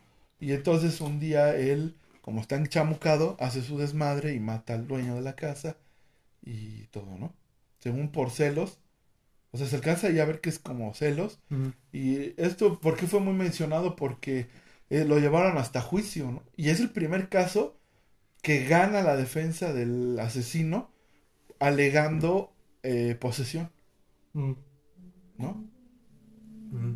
Entonces, este, pues está interesante, ¿no? Ahí sacan a los personajes reales, ¿no? Por un lado unos dicen que sí, por otro hay un hermano que dice que no, que solamente se está, este, que él ve un asesino y simplemente se justificó y ya. ¿no? que bueno, entonces, este, para los que ya vieron la película, pues pueden complementar el, con el documental El y pues está chido, ¿no? El- lo que pasaba con la casa, ¿no? Osher, este, como ya tienes conocimiento de la película, entonces ves las entrevistas y relacionas la película y se vuelve pues, más interesante. ¿no? Y por último, algo que a Eric no le va a agradar, pero bueno, se los recomiendo, es un cortometraje que salió en Disney Plus que se llama Érase una vez un estudio y este, ¿Ese de la foto? Ajá, Ah, sí, lo quiero ver. y está, a mí me pareció chido, muy chido. Este, obviamente ves personajes de los cuales ya ni te acordabas. ¿no? Este, y, y se van a sacar la foto de, de los 100 años. ¿no? Y entonces ves demasiados personajes, interactúan, y este, es muy cortito, dura como 5 minutos, yo creo. Y este y me gustó mucho, me gustó mucho porque también al final a mí Pinocho me, me gusta su historia. De por sí Pinocho me gustaba. Me gusta la canción de la estrella azul. Eh, yo, eh, para los que no saben, no podía tener hijos. Este, y mi esposa tampoco. Entonces, este, nosotros que tenemos fe y creemos en Dios, este, mm, fuimos bendecidos con Ébolet y tenemos el día de hoy una hija. Y da la casualidad que ella una vez se disfrazó de Pinocho, ¿no? Y se ve muy bonita en sus fotos. Y este, yo le, yo le decía que era nuestra, nuestro niño de verdad, ¿no? Ah, que le pedimos al hada. Y entonces, no, me gusta mucho y terminan el cortometraje con esa, con esa canción. Y me gustó mucho. Sí. Esa es la realidad. Y ahí estábamos los tres, Laura, Ébolet y yo, y casi casi al borde de las lágrimas en cinco minutos. ¿no? No necesitaron diálogos muy enredados ni nada, pero pues sí al ver los personajes, obviamente pasas por muchas etapas de tu vida, ¿no? Vi a Hércules y a El Rey León, que esas dos películas yo las vi en el cine porque mi papá me llevó de cumpleaños. ¿no? Y este, entonces recuerdo ir con mi papá, con mi mamá y pues etcétera, ¿no? Cada, cada quien yo creo le va a traer esos recuerdos, ¿no? De ver esas películas. Eh, sale, no sé si tú recuerdas uno que se llama Elliot, el dragón. Y Sí, le digo a acuerdo. Evolet, yo no me acordaba, o sea, no me acordaba en el sentido de que lo había dejado como de lado. Y entonces al verlo le dije a Evolet, no inventes, ese, esa película está bien padre. Es padrísima esa película, ¿no? Entonces, este, y me acuerdo que yo de niño tenía hasta su disco. Ujú. Y, y era la película. O sea, el audio de toda la película venía en un disco de acetato. Y era transparente, verde. ¿No? Entonces yo lo ponía y lo ponía hasta... Como los niños que ahora saben los diálogos de las películas porque las pueden repetir, repetir, repetir. Así yo, de esa película. Me gustaba mucho. ¿No? Entonces, está padre el cortometraje. Ujú. Eric, discúlpame. Por favor, Eric. No, no. Sé que no le debemos de dar más poder a Disney. Pero bueno, Ujú. ahí está mi recomendación. No tiene Pues nada a que ver ver si me invitas a ver este. Halloween. No, Five Nights at Freddy's, ¿no? Ah, no estrena compramos este los boletos. Le compramos los boletos solo al sobrino de Laura. Mm. Pero yo no, no, no quise ir, no me llamó la atención. Y en VIP, ¿eh? No, pero yo te dije que a ver si me invitas, ¿no? que si la querías ver. Ah, bueno, está Bueno, bien. Vale, pues. Bueno, pues esto fue todo. Esperamos les haya agradado el episodio que preparamos para ustedes. Recuerden que siempre lo hacemos con mucho amor. Esto es meramente amor porque no hay nada más. Mm. No hay dinero, no hay patrocinios, no hay nada. Entonces, por lo cual es que siempre les pedimos que nos ayuden compartiendo, que nos ayuden entrando a Spotify, que nos den un comentario, que nos den un like en nuestras redes sociales, en Chicarcones Barrio TV, que la primera es con K. Vayan a este Instagram, Facebook, YouTube, TikTok y obviamente Spotify. Y pues esa es la manera en la que nos pueden apoyar, ¿no? Llegando a más personas y que a lo mejor algún día logremos llegar a ser un medio, pues, más o menos, ¿no? Para que ya no nos hagan el desaire. Sí, sí. Pero nos digan, no, ¿No? como. Este, me Pues, enfermé, Mil seguidores. Que Me tenemos enfermé. en Facebook, por cierto. ¿no? Entonces, este, pues esperamos que les haya gustado. Fuimos los Chicarcones Barrio TV. Ayúdanos, Eric. Gracias y que tengan muy feliz Halloween. Ajá. Y Día de Muertos. Si no, nos vemos el próximo jueves. Si nos vemos, pues ya ahí estaremos checando, ¿no? Cámara, chido, banda. Cuídense. Bye. Bye.